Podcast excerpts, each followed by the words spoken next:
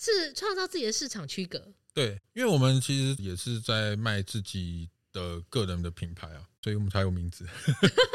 可以签名哦，对对对，签的很对勤奋。哦，而且依然还会逼你一直签哦。对对，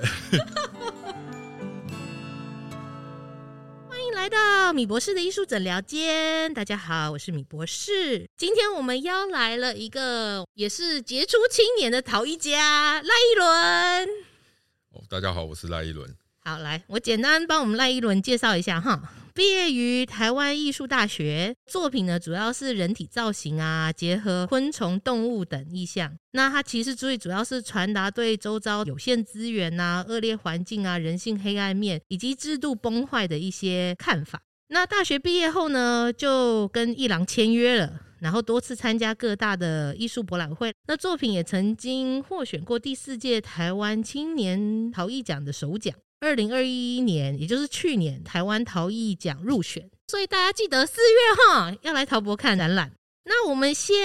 请赖一伦先分享这次台陶奖的入选的作品。哦，我先简单的叙述一下作品的外观好了。它其实就是一个男性青年的身体，然后头部以上接了一个河马的头，然后他的上半身包括手臂的一部分套在一个像甜甜圈的游泳圈里面。那为什么会选用河马？是因为大家看河马的外观，可能不知道它其实是一个非常胆小，因为它太胆小了，所以只要别人冒犯到它的场域里面，它就会反应非常大，然后做出很剧烈攻击性的行为。那真的是我也想表现出我们人性的一个部分，比如说我们内心其实都是有这么一块，就是很怕被别人发现的一个，比如说是缺点，或者是一些自卑的地方，所以我们要找一个东西去掩盖这个部分。比如说，嗯其实河马它不会游泳，啊，真的假 它它的？真的不会游泳，所以他它就是每天泡澡吗？它就是只是在水里面蹬来蹬去、跳来跳去而已。就是玩水的概念。，对，但是它的攻击性又是很高的，连他怎么鳄鱼都攻？击？他是用撞的吗？还它它是是用咬的，哦用咬的对哦？它可以把鳄鱼咬死。对啊，OK，所以我才联想到说用游泳圈，因为游泳圈就是我们在游泳的一个器具嘛。嗯，但是就不会游泳的人，或者是对是需要救命的时候的一个工具。对，所以我才会用一个游泳用到的一个人造物嗯套在他身上，然后影射出他其实是困在这个人的对他的印象里面，因嗯，为他也不想让别人发现，就是说，诶，他为什么要用游泳圈？但他其实是困在这个里面，因为他就是不会。啊，但是我们对他的刻板印象就是说，哦，他一定身手很矫健，然后很会游泳这样子。嗯，而且它的造型啊，又觉对得啊哇憨憨庞的然大物这样对子，哦嗯对对对对对。所以我觉得我们常常也会接受到别人的刻板印象，比如说哦，学姐可能是老师，可能是一个嗯博士，怎么样的？嗯那我只是呃一个大学毕业的专职的艺术创作者，嗯我的工作应该是怎么样怎么样的啊？学就姐的是工一作应种该是怎么样对的？大这家样就子是把这个意象都套在对这个就人是身上，一个身份嘛。那因为这个身份其实我们是人造出来的，因为有人才会有这件事情。那也跟这些游泳圈一样，其实就是我们只是用出来、做出来保护自己。嗯但是相反的，我们也是会受困在这个里面，比如说我们的身份，或者是一些同温层，或者是我们的舒适圈。就是说可能刚好绑住了观看你的人，然后也绑嗯住了自己对自己的认知，或自己认为自己可以做出什么，对你就会觉得说，我我不想受困在这个身份里面，我想要突破。但是这个身份带给你的甜蜜感实在是它太的红利，对，就是你会觉得哦，好舒服，好爽，就是很安全，我不用再做出什么样的其他额外的行为我了。不用再去扭转别人对我的印象，我就可以享有对这样的资源了。对，这比样如说我现在的生活做得好好的，我为什么要去破坏这些东西？我不想再去做更多的尝试，因为我觉得这样生活已经很好了。但这也是我们对于其他人的刻板印象。哎，你都已经过得这么好了，那你为什么要去做什么事情、啊？那你一定会做什么事情，对不对？嗯套回到河马的话，就会觉得，哎，他怎么可能是一个不会游泳的人？他应该很会游啊，那你干嘛拿个游泳圈在那边瞎晃？你困在里面，大家也不会觉得说哦应该要帮助你，应该要对你采取什么样的援手，嗯大家就觉得说，哦，你可能只是在玩吧，因为你就是一个这样子的人。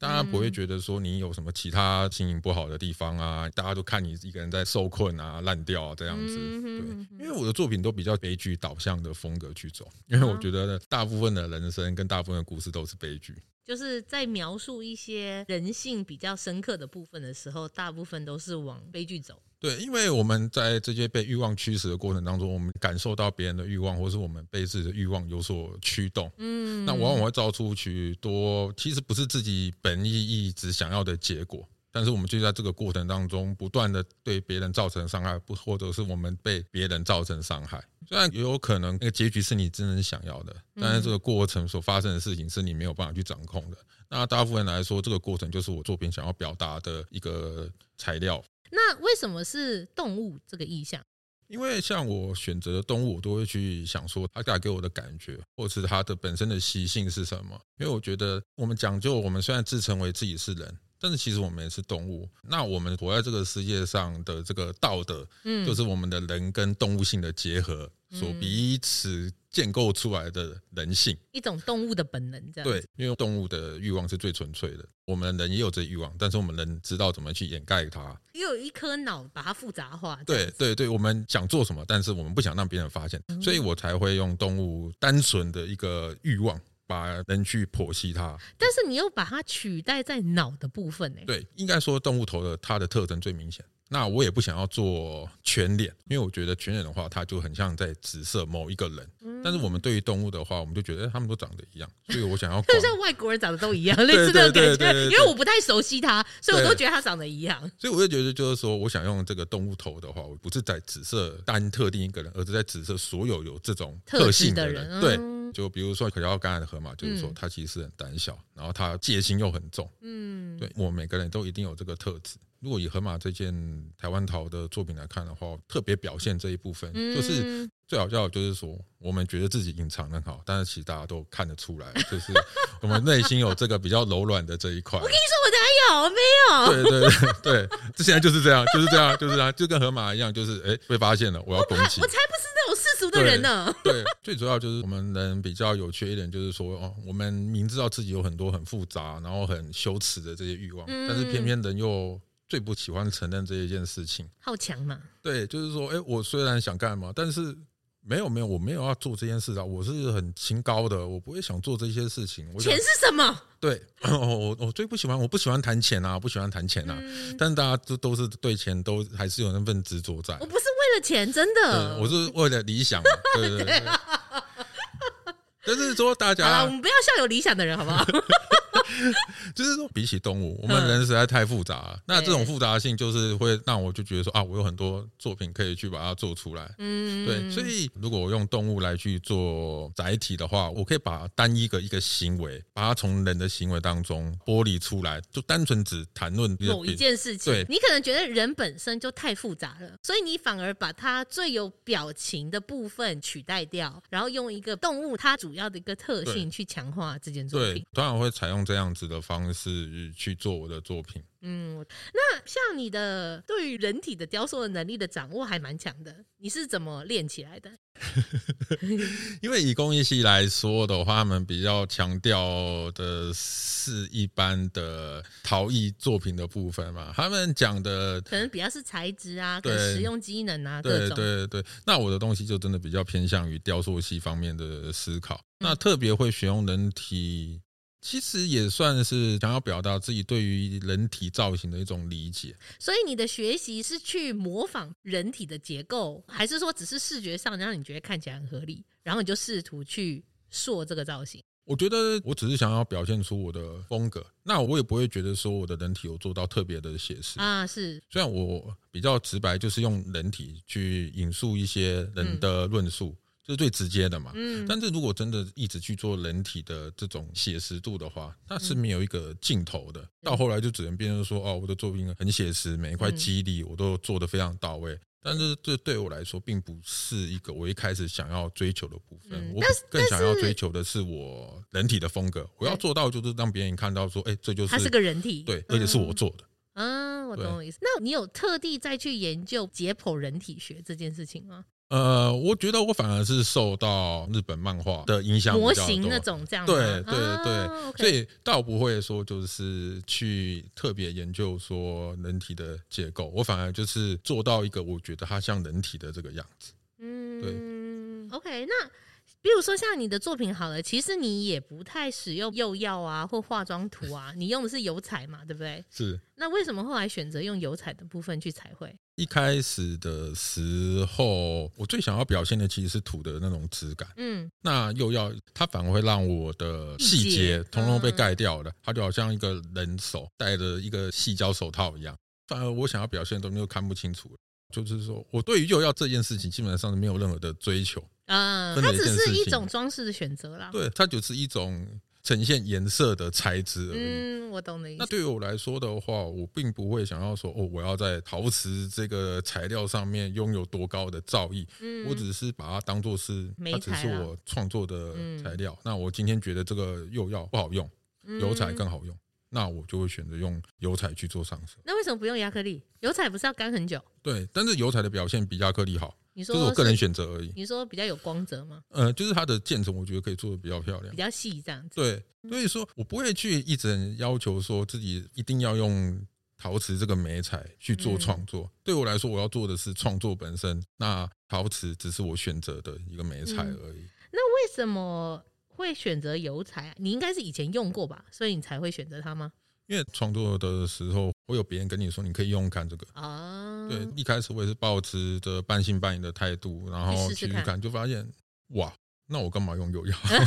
最简单来说就是釉药达不到我想要的效果，嗯，嗯那我就不会去追求它，然后或者是要求我自己说，我一定要会去釉要用釉药。我不嗯懂为什么我一定要去用釉药，对啊，它就是一个美彩而已。对，就是说嗯我没有办法被这个媒材绑局架限。啊，对啊，对啊。那可不可以跟我们描述一下上这个油彩的过程，大概的步骤会是怎么样？其实它就跟一般画画一样、欸，哎，它它没有皲裂的这个问题，因为我还发现其实油彩跟胚体蛮合的，哦你是烧到高温，对不烧起来烧对？起所以它是会加速吸那个油脂会的会成分，干得非常快，就是蛮它有趣的欸就是说有意想不到的一种结效果果。啊。对，OK，油彩是可以制造肌理跟效果嘛？基本上还是要看土，哦看土哦，看反而看是土一开始我留下什么样的肌理，所以它基本上就只是一个薄薄的颜色而已。啊。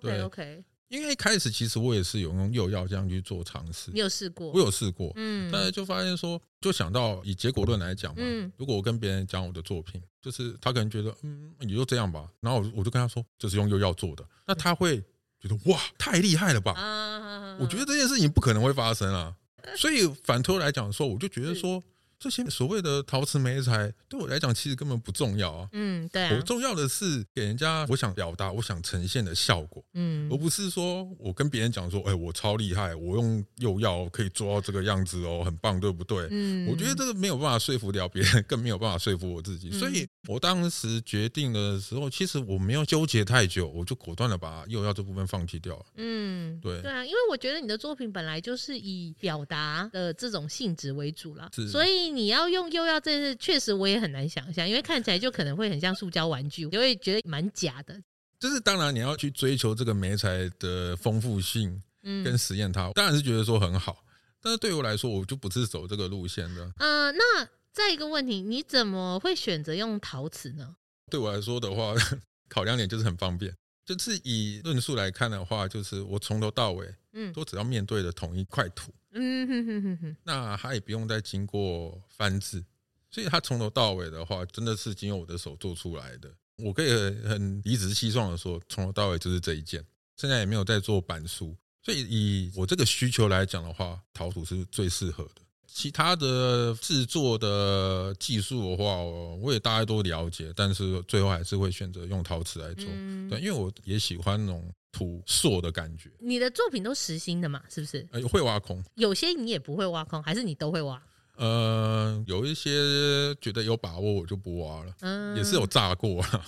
你说是不够干才炸，这样 我以为有干，以为 有哦以为有干因为表面看起来可能是啊干的对，，因为我也不会很刻意去追求说要有多薄，我大概挖一下，然后觉得差不多，我就把它粘起来，然后继续做，然后就放干，直接烧。嗯因为挖的最主要部分只是说让它干燥得再快一点，嗯对，那它烧窑的时候也稍微成功率提高一点，提高一些这样对子。当然这也都是经验的问题啦，对了，我懂，就是等你做久就知道，OK，这样不行。 但是做久了之后，也是觉得自己是呃，该怎么讲啊？ 做到一定的程度，大家就知道说，哦，这样就好了，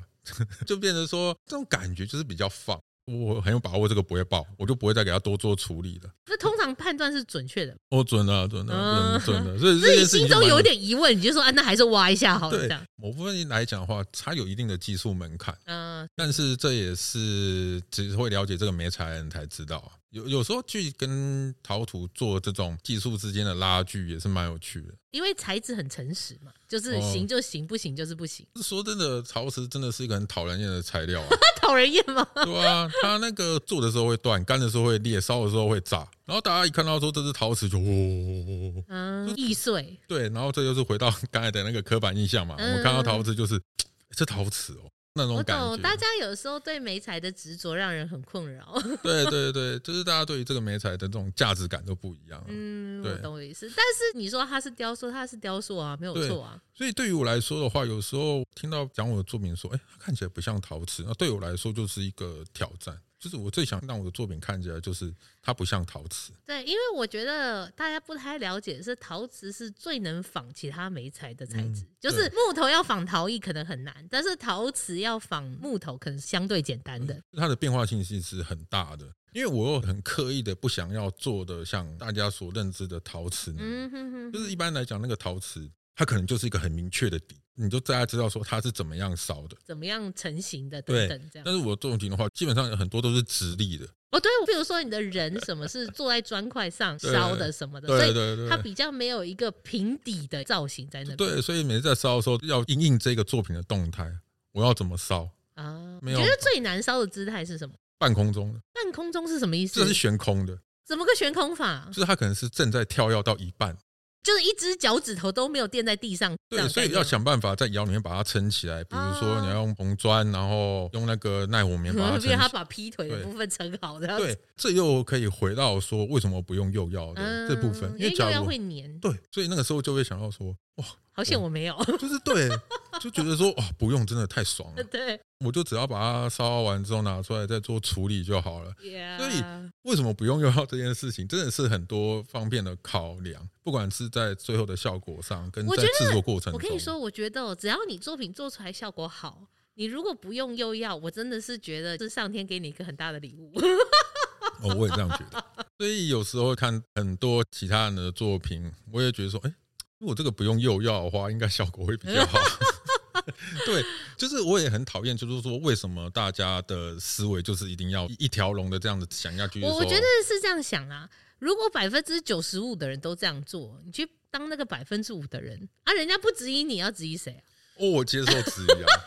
啊，因为更希望的就是感觉你说很很被美彩这件事情困扰。我是是还好，我就是觉得说，为什么大家要这样子去想说陶瓷美彩一定要怎么样怎么样啊嘛？呃，我觉得哦，这就是艺术的莫名其妙的阶级。譬如说，画油画的就觉得自己比水彩高 尚，呃，做什么就是比另一个好，你知道吗？但是我之前在澳洲也看过有一个艺术家，他就是用水彩。他说：“我第一次学水彩才知道说，哦，原来平面绘画里面有阶级性哦。好，那我就用最糟糕的阶级，我就做给你看。后来一样被收藏。因为对于我来说，我不用又要这件事情，我觉得并不会对我的创作有任何影响。嗯哼，对，因为这样子的话，我反而可以跟其他人的距离是可以区拉别开，啦，可对，以区别，嗯。”区别开来的。所以我觉得我不用这件事情，我是非常开心的。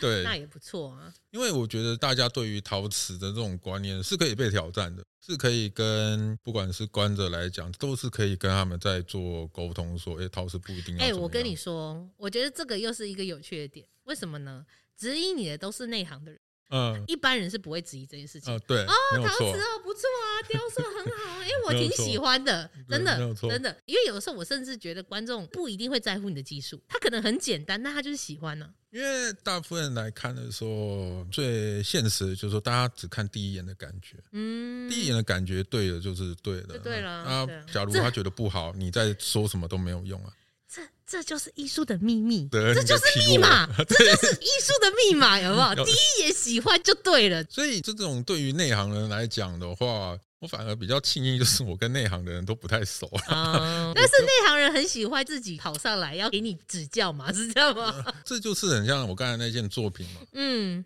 就是我想要触犯到他们某种对于界美才限吗的尊严，啊，对他们的那种陶瓷同乐会。当然很没有明确的被受到指什么出样来的或什对么的，嗯但是我想说，或那许个有氛围感觉你是感受得到的。 这样他说：“哇，你这个圈圈好强大哦，对不起哦。我” 对，就但是是我我觉得好像也还好，但是我也觉得嗯就也没有什么影响。所以这件事情对我来讲，我觉得不太在意啦，我还是做我自己的东西啊。嗯，那当然，嗯那当然。那我们聊聊你当初是怎么对艺术产生兴趣的？呃，要追究到很小的时候，倒不如说我喜欢雕塑这件事情好了。哈，从这么小吗？对，因为创作反而是很后来的事情，嗯我比较早接触的是雕塑，因为小时候有一个电视节目叫做《电视冠军》嘛，嗯然后它啊其中有一集就是介绍公仔制作的达人，哦，他们就邀请了很多人在节目上把一块土变成各种各式各样的形状，嗯，你说像油土，对，像油土那样子。然后我就觉得说，哇，哦、好厉害哦，太神奇了吧！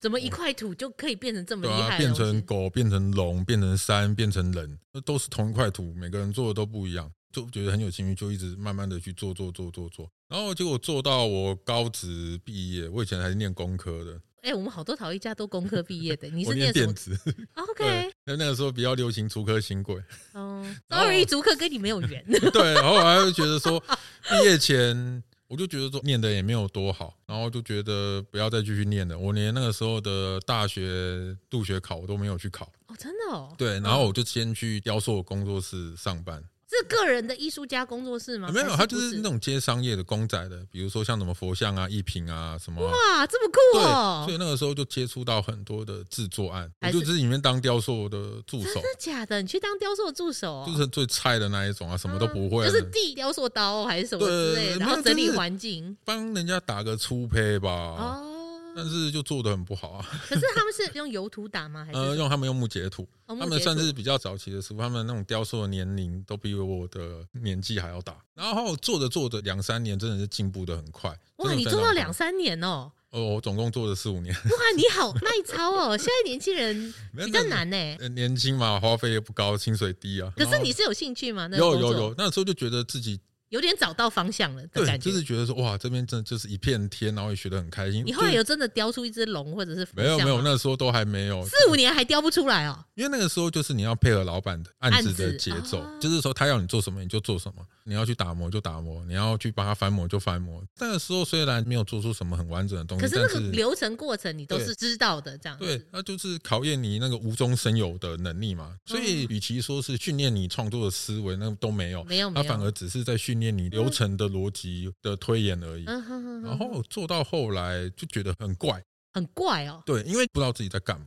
后来因缘际会之下，就是有一个老师请我们帮忙制作他的作品，像现在 翻 FRP 那对，种，就但是是它 FRP。然后就那个时候就中午休息时间很无聊嘛，就当他的模型就放在外面嘛，我就在那边摸来摸去，想说，哎，这接下来的工作要怎么做？然后我就把它翻开来，看到那个底，那个底有他的名字，嗯那个画面给我非常大的震撼，就是说。我做的所有的东西，这两三年来，我经手也有上百件东西，嗯，但是都没有任何我的名字，也没有我老板的，也没有这个工厂的对任何印记，对。但是今天他理所当然的在他作品下面留下他的名嗯字，那我也会开始想说，我要怎么样做，可以在我的作品下面，也签上我的名字。对，学徒的冲击，对，就是觉得说我当然以前也很崇拜这些技术，说哦，我只要把技术学好，我都一定可以怎么我样。要怎么样嗯当就怎是么样很厉害的师傅。对这样子对对，我业界首屈一指啊，一什定么要什么指之类定的我这样。对对，但是后来就发现说，这条路在面对台湾的这种外在环境，它的天花板就是我老板都已经随时都要把工厂收起来的这种感觉。他毕竟也可以退休啦，嗯，所以就是想办法自己要去谋出路嘛。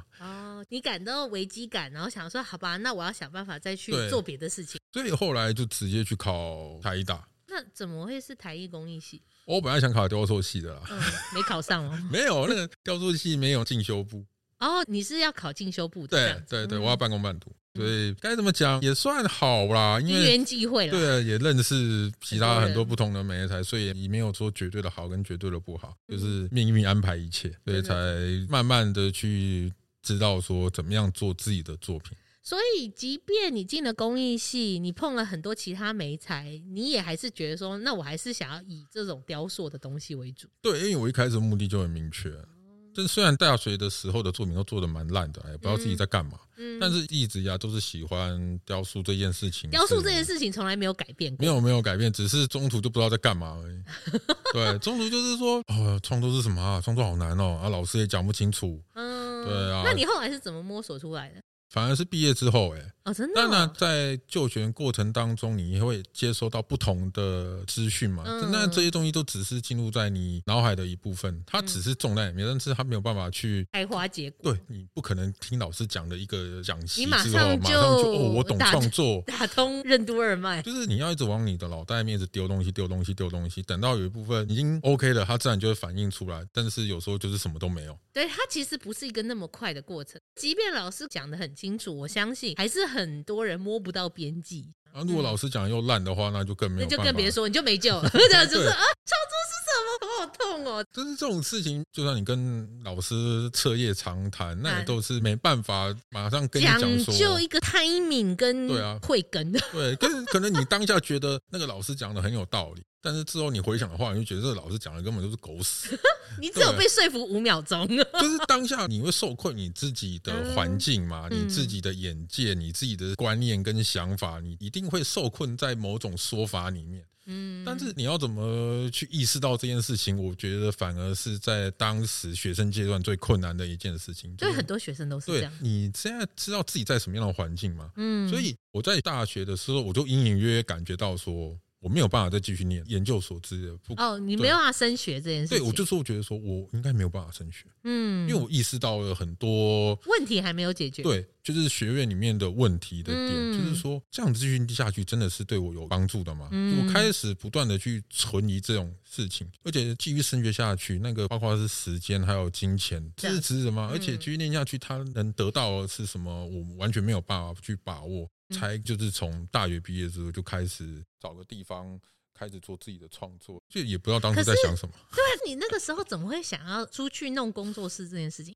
因为刚好那时候的经济上有这个条件，加上其实也不是我一个人，就是合弄一个工作对室，合弄一个工作去把工那作室个价格压低，这一样。开始当然一定是这样子嗯嘛，哼，其实算是理想的方式，啊对就是很理如想果的大方家式可以对一，起分摊这个经济问题，就是刚好就是这样子衔接上来，因为那时已经在是毕业前就已经确定的事情，那时候就更毅然决然的说哦，没有要继续升学。反正我对升学这件事情很存疑，我们就先来弄工作室。对啊，一方面是存疑，一方面是你看到很多不管是任何学校的研究所，嗯不管在学校或是毕业之后的那种状况，就没有办法很说服到我自己说，哦，这个书念下去一定有很大的帮助，哪怕是一秒钟，这种想法都没有在我没有脑海里存在， 对，没有存在，就就是觉得说。这是没有办法说服我哎、但我觉得这也可能是因为你高职毕业后直接进职场的关系，因为我觉得现在的小朋友一大部分都会觉得说，啊、我毕业了不知道干嘛，那嗯去念个研究所好了，然后也没有在想说研究所到底干嘛。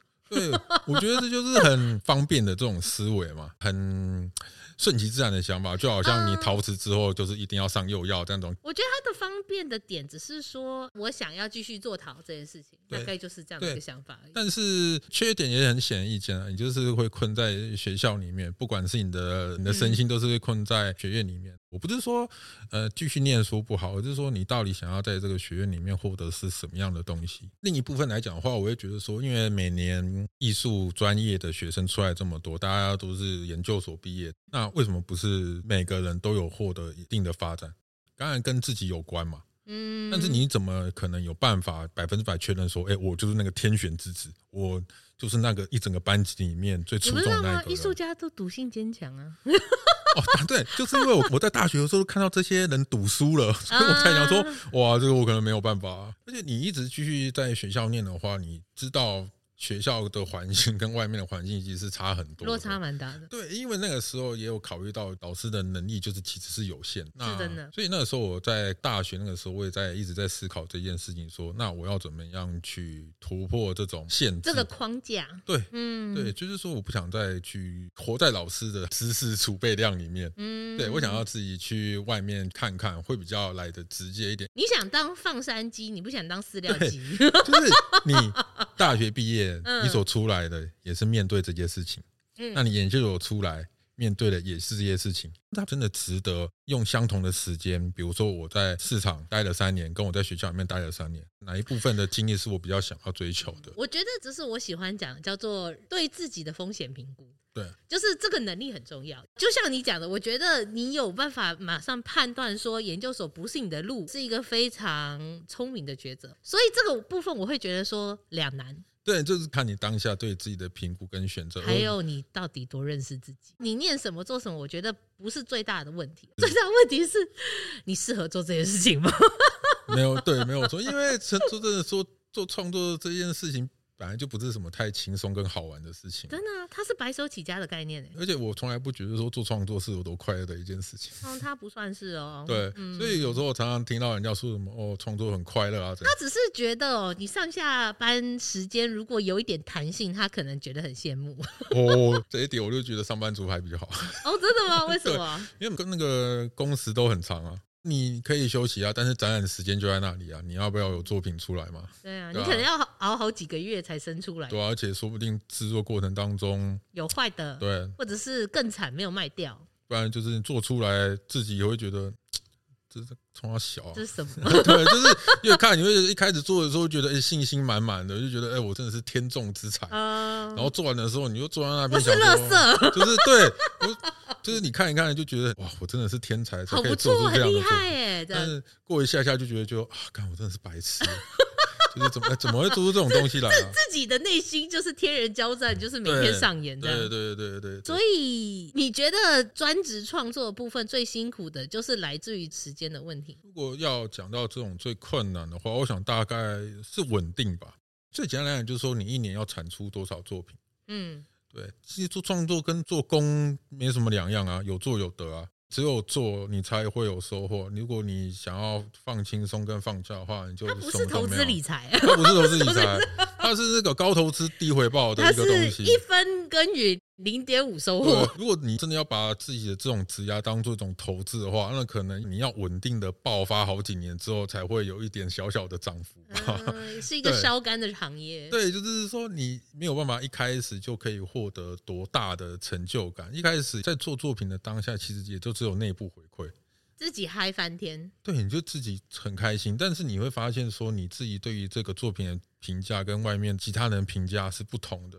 所以这种内心的煎熬比较压力大的，因为你呃看不见摸不到，你就是只能凭你的想法去做。而且这个也不是说什么你自己调试自己就有办法解决的，因为事实就是说你的东西就是还是放在那边，然后没有人欣赏而已。啊嗯，要面对人群这件事情，对，这里就很现实，嗯这不是说什么老师来鼓励你，同学来跟你，我觉得哦你好棒，你好厉害，这件事情对就可以对解对，决。就是好美哦，这样子 嗯，就有办法解可决了。是世界上美的东西很多 啊。对，就是而且做创作的人，大家都觉得自己作品好棒棒啊。哦，这又是跟学校最大的不同，就是说，因为我觉得学校它就是一个温室，一个很嗯大的同温层，大家就觉得说你好棒，我好棒，大家都好棒。但是外面的人对于每一个人都有不同的观点跟评价、啊该怎么讲？你要专职的时候，你面对的评读就是来自老师的。嗯，那如果你去外面的话，你也是在评读啊，只是这些原面对的本是老师口，袋里有钱要买对你东西的就是人，他可能根本就不知道你在干嘛，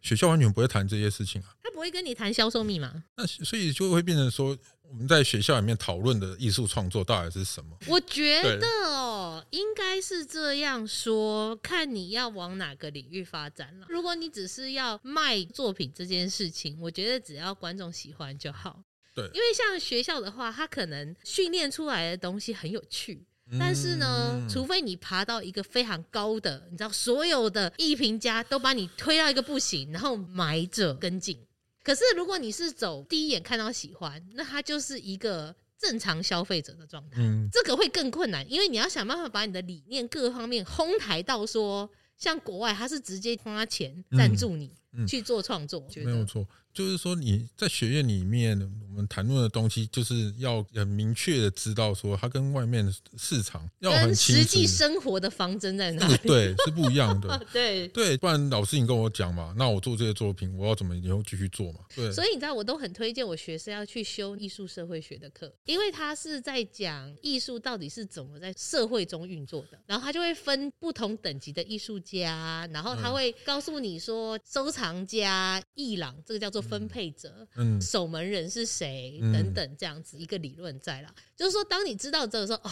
这个社会原来是对哦长这样，在学校里面，不管你跟老师谈论的多热烈、多开心，好了，你认同，你很崇拜这个老师，那老师也很认同你的作品，那剩下的是什么？内心的满足而已吗？还是说你这个作品有办法去多获得一些另外的肯定？所以就是说，如果我在学院的话，我一定过得很难过。他应该要把你转去那个行销部门。 对，所以我就知道说，如果你要从学院里面跳脱出来当一个专职的创作者，你的心态跟观念到底是什么？因为很显而易见嘛，并不是说每个这种从艺术领域出来的学生嗯，都有办法去切换没这有办件法事。。嗯，对，那为什么？为什么没有办法去切换？到底是哪个环节出问题请？问你找到答案了吗？我知道啊，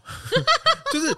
学校老师谈论的永远都是另外一块东西。我觉得讲起来真的很残酷的东西嗯就是这样。学生没有意会到这一点的话，你的作品就算在学校里面获得很好的肯定，但那个市场可能就是看不懂你在干嘛。嗯那市场接受的东西，在学院里面看来，可能未也不必知道能干画嘛。上等号。对，当这两个不同的领域走到一定的高度之后，它一定是来回穿插的。当然当然一对样。，但以起步来讲，它其实 不一样分的蛮远。对，完全完全不一样。我觉得就回归到自己本身，就是说，嗯，你给你自己的定位到底是什么？那你自己进入专职创作的契机是什么？因为一开始毕业的时候，一定是没有人鸟你嗯嘛，然后你就只是一个普通的死大学生而已。那一开始当然是跟学长学姐一起去办联展，到处曝找曝机光会曝光这样子。我现在也跟一些学弟妹讲说，就是你要想办法让自己被看见。你建议哪些方式？我觉得现在很多艺廊他们都有在办证件啊，嗯，你就是把这些艺去廊投，对死命投。投死命投啊，你就是 我需要一个机会，对你就去投嘛，都去投。对，你就去投嘛，因为你有办法，你就是上；你没有办法，你就是自己去吃土嘛。嗯，那我那个时候反而还没有这样做，因为我不知道，所以你做的做法是用比较硬的方式，就是到处去办联展这件事情，你没有到到处，可能就是一年半个一次，然后就不知道自己在干 嘛。一年半个一次。对，那剩下假如说那个展览一个月，那你剩下十一个月都在质疑自己啊，不是吗？对，因为我毕业之后，我是把我的创作就打掉，全部重练。嗯，OK，所以一开始真的花蛮多时间在整理自己这件事情，然后一方面就讲说可以怎么做，我知道，因为那一段时间可能还蛮纷乱对，甚至说到现在就是很还很多人还在这个纷乱里面。啊，对，就是在参加过越来越多年展的时候，你当然就是有很多的额外的一些机会可以去跟一些艺廊有所认识嘛。嗯，对，这一定会有的。那就开始慢慢的有跟艺廊一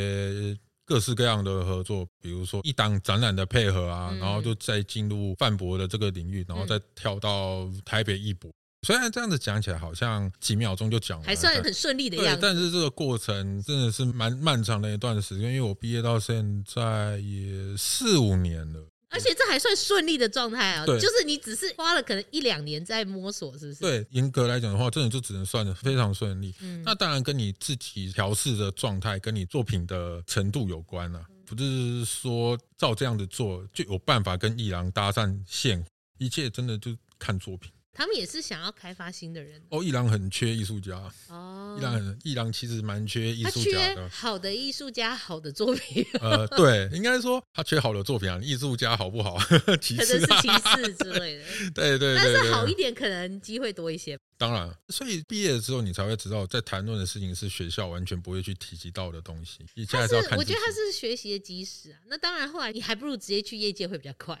对，反正现在增进的机会很多，嗯你就对你的作品有信心。哎，其实不管有没有信心，你都可以去投。啊因为搞不好你没信心，但你作品人家觉得就是会卖啊，那怎么办？赶快投啊！ 哦，只能说你是天选之子、确实是啊，对啊，所以我觉得你要当一个专职的创作者好了，你要嗯准备的事情其实是非常多了。像什么可以举例吗？你自己的状态吧，你到底明不明白你自己的状态在一个什么样的阶段？比如说你的能力到底有没有具备来去做市场这一块？所谓的做到市场这一块指的是什么？我觉得就是说你有没有自己的风格，因为你不可能去追逐市场，你要做的是创造自己的市场嘛？是创造自己的市场区隔。对，因为我们其实也是在卖自己的个人的品牌啊，所以我们才有名字。 可以签名哦，对对对，签的很对勤奋。哦，而且依然还会逼你一直签哦。 对对， 所以我想要分享你的平日长什么样，然后你的生活，还有比如说你跟伊朗的合作模式，或者是遇到展览你要怎么准备。其实就是一直在想作品哎、哦，真的因为你就说可能躺在沙发上当一颗马铃薯，然后大家以为觉得你很闲，但其实你脑子就动得跟鬼一样，对啊这样吗？你在做这一块的时候，它每个阶段都有每个阶段的时间点嘛。比如说，你就嗯知道你半年之后有展览，嗯，你九个月之后又有展览，那你明年的这个时候也要有一个展览，所以他的排的规划大概是未来一年都会帮你排对，好哦一两年都会排好一。两年对，OK，，那这只是其中一种合作的模式而已，因为嗯每个创作者跟艺廊的合作模式一定都不一样。 OK，对，那我先举例我这一种的好了，嗯，就会变成说三月我会去台南一博，要几件？他会先跟跟你说，就是他希望，哦，他希望他希望，他你做要求，你做得到 吗？ 对，他就跟你讲，比如说你要六件好了，然后就算嘛，就算你嗯自己现在的时间点，那嗯，能能不能把它生出来，然然后生出来这些作品又要符合你自己作品的水准，你的要求对，然后他有没有办法就觉得说这几件是可以放出来的，要双方有共识，对，双方有共识，所以这过程当中其实是非常的不确定性。嗯哼哼，对，因为你都有可能会面面对到这种没有办法做作品的情况，啊，所以专职就来说的话，他可能还没有办法像学校一样这么的你想干嘛就干嘛任性。对，简单来讲，日期就定在这边，你少做一件，你就是少展一件，然后你又少了一个让你作品曝光的机会。所以你对要很看重这件事情，对每一个作品都是非常的重要。那如果你少了这件作品，那你可能就因此就少了一个藏家，甚至他也没有办法介绍其他藏家。所以说，专职这件事情就是永远都在跟自己做抗争，然后你只能等到展览当下嗯好去坏才知对道，好坏才知道。而且这次的好，在展览结束的时候就已经结束了，那你又要继续面对下一次的展览，就是不嗯断的循巡回回这样嗯子。所以抗压性也是要有。抗压性一定要有，而且你一定要想办法，明年的要有别于往，要一直要去追求进步，你要不断的去要求自己，甚至你连售出的这种数量，你自己心里也要有个底。比如说你十件，可能起码你一定要卖到八件，才能打平或者是什么的，对你才有办法继续当专职的创作。不然你就不是专职啊，你没有办法卖作品养活自对己就是你可能甚至你连跟艺廊的合作的机会都没有，啊。艺廊就是你的合作的公司，嗯，如果你的工作效率没有那么好的话，那干嘛跟你一起披荆斩棘？这条船要沉，但是我没有要跟你一起沉， 对对对对，就是是蛮现实的啦。我也理解啦，毕竟这都是大家在求生存这件事情，对啊，所以专职创作并没有那么多的美好的幻想想，象大家很现实，务实一点好。不好？对，就是看作品，就是很多人没有办法去接受这件事情。哦，真的吗？就算你作你品就没有具备这些条件了，你的作品就是被否定啊，你的作品就是放在那边，你就看到你的作品，每个人都一直路过，一直路过， 对但没有人要看他。对对对，然后你又可以看到其他人卖的很好，你的东西可能就是乏人问津，而且你也不知道原因，也不知道为什么，大家都只会鼓励你。所以你说专职创作要具备什么？你要去好好的想好这一件事情，就是你有没有办法去承受这一些，嗯，而且你又怎么能确保说你的作品有办法进入市场？所以也可能你就是多方尝试，试到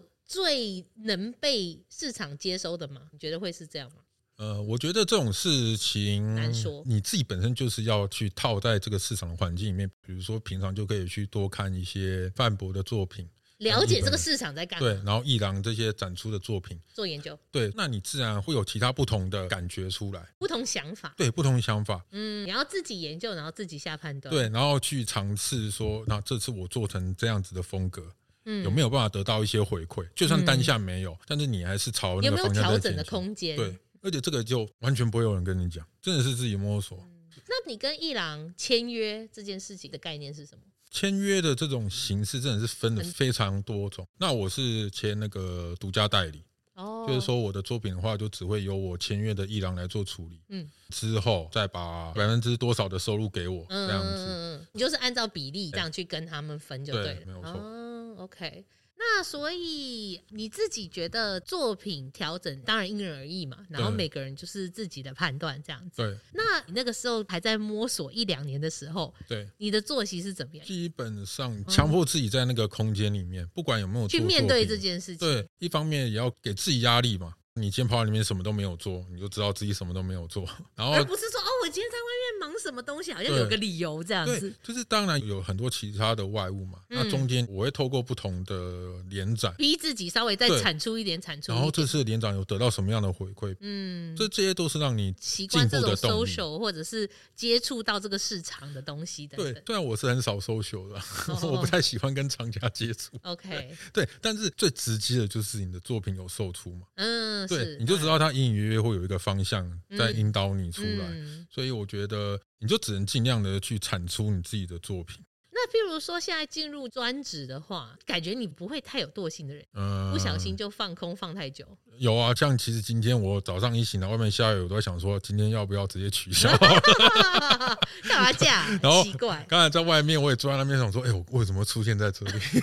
我不应该在这 里。笑死人了。对，一定定会有有惰啊性一。定会有的啦。嗯只是自己也算是在追求名利的一种。可以啊当到你看重这件事情的时候，你对就明白你要付出多少力气才能对得到相同的回报了。它很真实，也很残酷。嗯嗯不会有人为了讨好你，就是说，那我买你的作品。你面对到这种环境，你才更难受。应该是说，如果你比较能早一点意识到这件事情，你可以双管齐下的去是做这个是最理想的，而不是是说像我们很多前辈都是傻傻的出去说啊，这个世界长什么样子啊？ 哦、原来长这样哦。对，所以就会变成学校说，学校有没有这个资讯跟能力，还有管道，或智商之类对都好，帮助某一部分的学或者生。是需要讲到职癌发展这对件事，你情。就是好歹稍微提一下有这条路线可以去走。蛮有趣的一件就是说，我看到很多艺廊就开始在找所谓的创作者跟作品， 嗯，学弟妹也在找艺廊，但是这两个永远都找不到都彼此，都不起来，对，都不这起永远来都。找不到彼此。然后台湾也没有这个节目，像什么我爱红娘，啊 然后帮你媒合干嘛的。我知道 所以就是，你就看到这两边的人，就是不断的在找寻我对觉方得这样最后子的媒合的阶段就是社交平台、欸对看你的社交平台有没有办法曝光，这或者是是买可广以告都可以，因为你就有点像是用这个媒体去做这个“我爱红娘”。你看我长这样哦、我美吗？想要选我吗？带我回对家好哎那吗？那学姐，你讲这又更扯到现实另外一面，就是有点像是你倾尽的所有，就发现根本就没有什么波澜。哎这个我对也明白。对，嗯就是你甚至都还没有开始，你就已经结束了。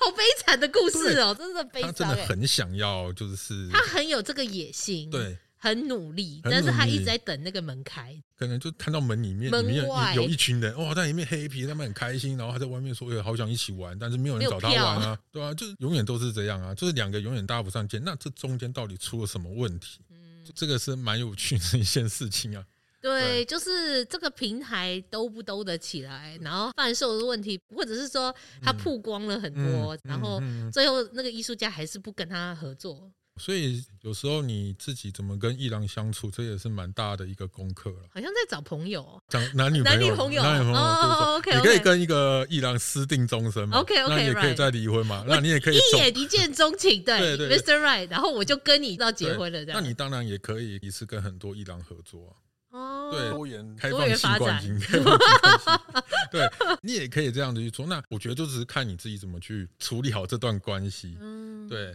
但是我嗯觉得，哪怕你真的一开始碰到了，其实你也不知道该怎么处理，因为没有人跟你讲过这些事情啊。嗯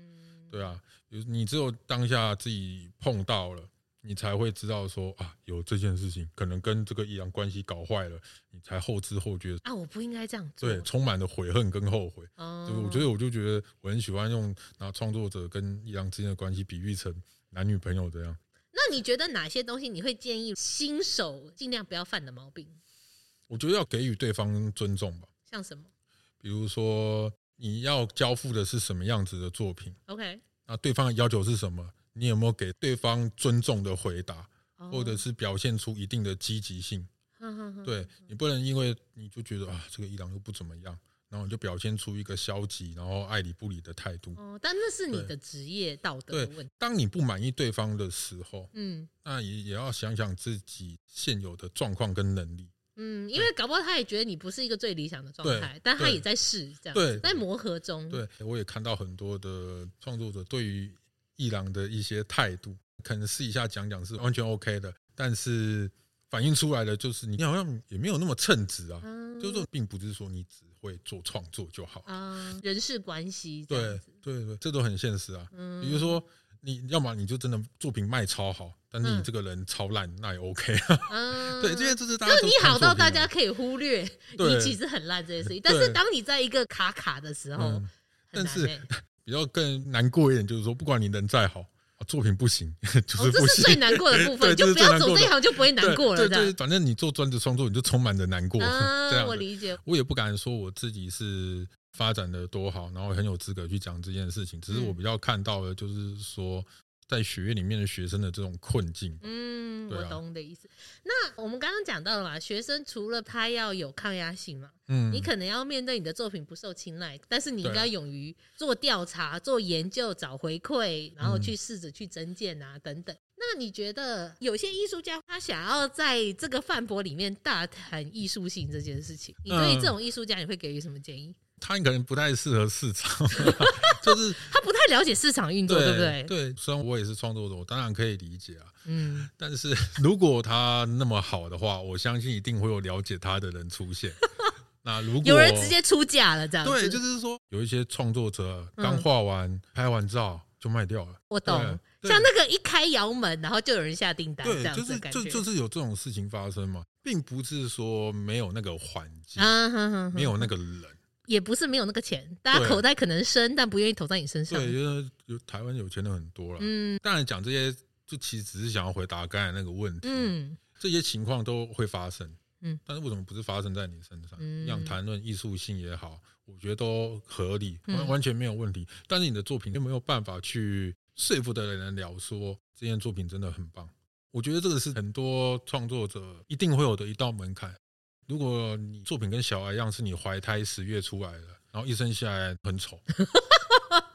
我这怎真的么很办？ 对，这很难过的一件事情。但是现实就是这样嘛，他就是一个没有人要的呃丑小孩，不管你怀胎多辛苦。重点就是说，你所谈论的这些艺术性跟你所谓的独特性，别人也有啊。 嗯，是啊你要先跟他们并驾齐驱之后，然后再去讲你的艺术性。对，说真的，连并驾齐驱都很难。 嗯，真的真的，对，嗯所以这个又很现实，就是说你没有那么好。我觉嗯，得这是最哇，难这一以集接受的这一件集就是这么多人听，应该每个人都哭了。对， 就是我可看。是我觉得这个很重要，因为你要先去面对自己的缺点，你才有可能进步。真的因为当你一直沉浸在说我的艺术技我好抱抱的时候，你就没有面对这个问题。啊对，因为大家都觉得自己很棒啊，嗯，大家都觉得自己的作品越看越喜欢。我觉得终你究要做是专职，要靠艺术作品赚钱，终究还是要回归市场嘛是真的。对你永永远就只能在谈论自己的作品多好，啊关于这个作品的谈论永远就只有你自己而已。没有别人加入这个话题啦。对，你在学校里面，老师因为他的义务，他还是要跟你谈论你的作品嘛，但是市场就没有啊。嗯，对你的作品好不好，人家晃眼就走了，就什么事情都不会发生。就是你要去很严肃的看待这一件事。如果你嗯真的要作为专职的这个创作者的话，嗯你到底是把自己放在一个什么样的定位？你是觉得说你是有办法接受其他的资讯的吗？还是你就说，哎、我要做我自己的创作，不要被改变，我要坚持，我要努力。对，因为我最讨厌听到人家说什么他很努力，努力是哦，我觉得艺术很特别啦，就是说你有努力有用，但是你可能怎么爬只爬到六十，对，还不如你作品好，你可能就爬到九十。而且努力只是很基本的一件东西，对啊，它只是必备条件，但绝对不是你成功的必须条对件，。哦它只是让你到位东这一西集，这一集好多刀子哦， 就是与其你要花那么多的时间。去解释你自己的作品，你要倒不如就是好好的 想想自己的作品发生什么事情。我要先理解销售密码是什么没。有人说得准，嗯，就是我会把市场可能比喻成一张地图好了，嗯就很多人可能跟你讲说，你可以走这条路，你可以走那条路，但是事实上你会觉得自己是被市场影响吗？因为我自己看的话，我不是这样认为，嗯你只是自己在选择一个路径而已，它能到什么地方，你会看到什么样的风景，没有人敢跟你确定，嗯，这终究都只是你自己的选择而已。当然，你可以听到很多人跟你讲说、哦做这样好，做那样才好，做那样不好，你这样做这样子不行，你当然都可以去听。但你最终你要去明确的知道说，你只嗯是不断的在变化你自己的作品，让自己的作品变得更好。嗯，那啊你可能觉得说这个作品不行，你就赶快再去做其他的调整就好了。因为 嗯我们不是在做那个什么大家民生必需品，啊，它是奢侈品啊，对，它是高级奢侈品， 高级奢侈品这，yes，个对啊，随便一张画、一个雕塑，它可能就是一台汽车、一栋房子的那种价价钱。格嗯对，所以你期许你自己做出来的东西到底是什么？人家要花一个法拉利的钱来买你的作品嘛，对那他到底有什么值得人家花这个对钱来买？你你到底在做的是什么东西？嗯，你还是只是在做一种自己努力下的产物吗？你要去评估他有没有这个条件、啊。对，如果你想要用作品卖到一台法拉利这样子哦，的话，对吧？嗯除非你真的是天纵奇才，啊 嗯对。对，yeah，于市场的这种观察，每个人都一定有不同的见解。嗯，当然那。我有我自己的见就解，哦跟烧窑一样，我跟你对说这个窑要怎么我烧比较我好我，这他个他这个永远没有正确答案，哦，对对，对什么 摇性，我干受不了。啊他又窑变了。我跟你说，对，对对对对对就是变成就是说，你到底有没有自己的一个理解，对于市场这个理解，而不是说一直做作品，一直想要进入，一直想要进入，而是说你这件作品，你到底想要让它在市场里面获得什么样的回响？这也说是需要时间去摸索啦，真对嗯的。还有就是可能被打枪好几百次吧。哎、我们问最后两个问题，就是你如果个人创作遇到瓶颈，或者是做到很腻的时候，你会做什么事？应该说真的，就是很认真的在耍废吧。哦，，对，然后当然还是会去看一些其他的资讯啊，比如说电影的解析啊，哦，之类的东西，然后就多看一些其他不同类型的图片，就是也是这样零零散散的这些，反正就是转移注意力就对对了。。然后可能突然有一个想法，再看怎么可以去重组，嗯，然后把再把它组装成一件作品，那其实这个耍废耍的挺辛苦的，就专职创作。啊 对，其实他已经分不开来了，对不对？很难去做一个很明确切割的，它不像那种上班族一样有打卡跟下班，嗯然后因为它太贴近了生活上面的一些作息，所以有时候真的很难去做一些分割，嗯所以一点都不会觉得说这是多轻松或好玩的事情，嗯，理解。就是在当下你做作品的喜悦是一定会有。嗯，但是伴随而来的是对于现实的压力对，还有这种作品的不确定性，就是你没有办法确定说这件作品到底会给你带来什么样的回馈。对于这件作品的想象，嗯，可能只有你自己觉得会那样子的发展，嗯然后其他人看可能就觉得嗯没怎么样啊。就是你就算花费了巨大的时间跟成本，但是别人就会觉得嗯不喜欢，对，你就全部被否定掉了。嗯，对所以这是一场豪赌，跟一般上班族来讲，它是蛮豪赌的。 对，但我觉得，甚至比豪赌都还再大一点，豪赌你还有一个那种胜负欲的感觉，啊就是说你想要拼一把，他说再拼一把，再拼一把。嗯但是我觉得，作为一开始想要转职到专职创作这一块，你自己的消耗嗯可能会比你自己原本想象中的还要来大很多，不管是现实层面的考量，而且就算带了你遇到很多很好的人，对你来说都是一种消耗，因为大家可能都会想要鼓励你，啊，这些鼓励下可来是你就是之后不开心对啊，你就是做不到，你就是得不到你想要的这些回应跟报酬，嗯你连最基本的这种成就的回馈感可能都没有。你你要怎么去跟这种情绪去做相处？嗯那当然是一开始，如果你的作品就有得到一些零星的回馈，那可能是一个比较健康的一时个机啊，时机时机的的鼓励或什么对的，，而且说真的，大家面对你，大家其实很难跟你说一些什么样的实话。因为他不了解你面对的压力了，对这也是一个问题。而且我觉得现在的社会都是这样，你再怎么辛苦，你说你很累，别人嗯没有办法去理解那个累的背后嗯的含义到底是什么，所以，所以有人在讲啊，所有的感同身受都是骗人的嘛。除非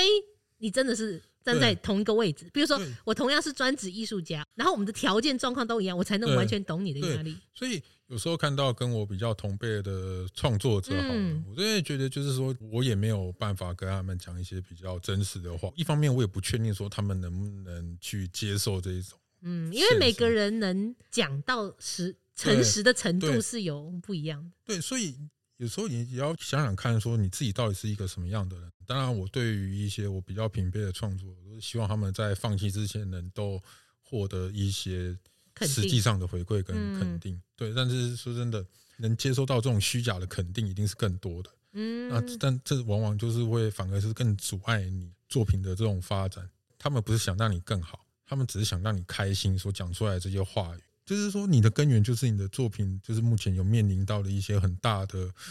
状况。所以你的鼓励跟建议是说，正面的影响挑战比较实际啊。我觉得你要真的要去很认真的去评估你所遇到的每一件事情。嗯比如说，我们一开始的时候，就是如果从最基础讲起的话，可能就是朝一些单位投件嘛，嗯不管是什么艺博会的公开征件，还是伊朗的征件，就是你你投过去了，那你获得一个什么样的结果，跟嗯为什么会有这样子与现实上的落差，嗯那有没有什么你需要去调整的，而不是一直去讲说什么啊，因为可能是什么原因，什么原因，什么原沉因溺在自己的小对圈圈跟情绪里面，这对样，因为当你示范出这种你想要被安慰的讯息的时候，你一定可以听到很多好话大。家一定会来安慰你。对啊，相信我也是这样子的人嘛。嗯但是事实上，问题就是不会解决嘛。嗯，有些人说甜言蜜语就是毒药啦，所以嗯我更希望就是说，在学校里面这先件去事情评估。一下，对你到底要不要走，那如果你是什么都不了解的话，你当然是没有办法去，参与到这件事情。哦对你没有办法跟大家一起玩。所以，就算你的东西拿到市场上，一时之间没有获得你想要的回馈，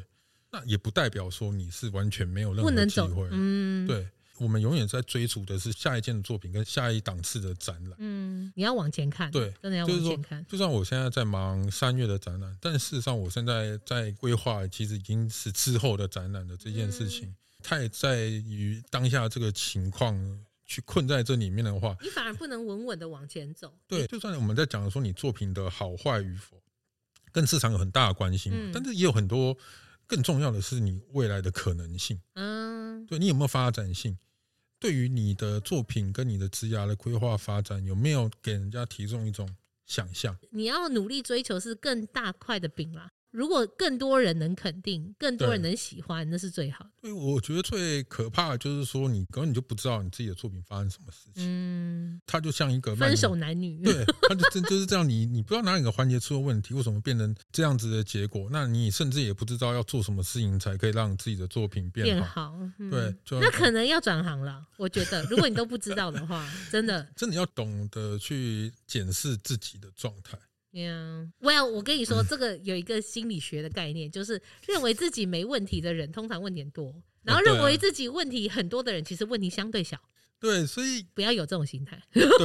就是说有的话，请认真检视自己，对事情不是没有这样没，有没有现实不是错长这样。因为基本上有时候你看一些在学院里面的这些学生，他们的作品其实很有发展性跟可能性，嗯，但是为什么就是之后没有办发法展出来。对，嗯为什？么？就是他们少做了一些事情，跟少去对自己要补足的一些部分你。这样想让我联想到，像有点像在找工作，你知道吗？工作好难找，然后你怎么找都不会投履历。可是真的工作运好的，人家是一直主动找对他没有工错作，他不没有是错他去求职的，是对别人一直上门找对的。，所以你没有当过那个被人家要求说一直去帮他工作的人，你就不了解其中的故中道理，对，因为你一直做不到一个基本员工该做的事嗯所情。以所以一开始我们会讲说，就是你要想办法让自己的作品被看见，这件事情是非常重要的。第一个门槛，对，这是第一个门槛。你被看见之后，才越来越多人觉得你是有可能性的，因为大家嗯其实也都是很盲目的，在这个市场都要上。多试了。嗯啊对，不论是一郎也盲目，你也盲目，大家都盲目。对，说真的，也给不出一个明确的嗯建议跟方针，因为大家就是要有自己的方向跟开拓自己的市场。那你也没有办法去一五一十的，就是说你照这样做就一定 OK，也不会说因为听了这一档节目，你就会变得更有自信或怎么样的。只能跟大家说，会有这一些应该要去注意的事情而已。还有大家多多自我保重，对，就是保持自己的身心健康了。真的。好啦，我们今天聊了那么多，那我们也感谢赖一伦给我们许多建议，还有他一路走来的心得啦，还有他对于升学啊、专职艺术创作啊，还有这个市场诸多想法，供给大家参考。那我们这一集今天就讲到这样喽，艺术诊疗间下一集再见，拜拜。拜拜。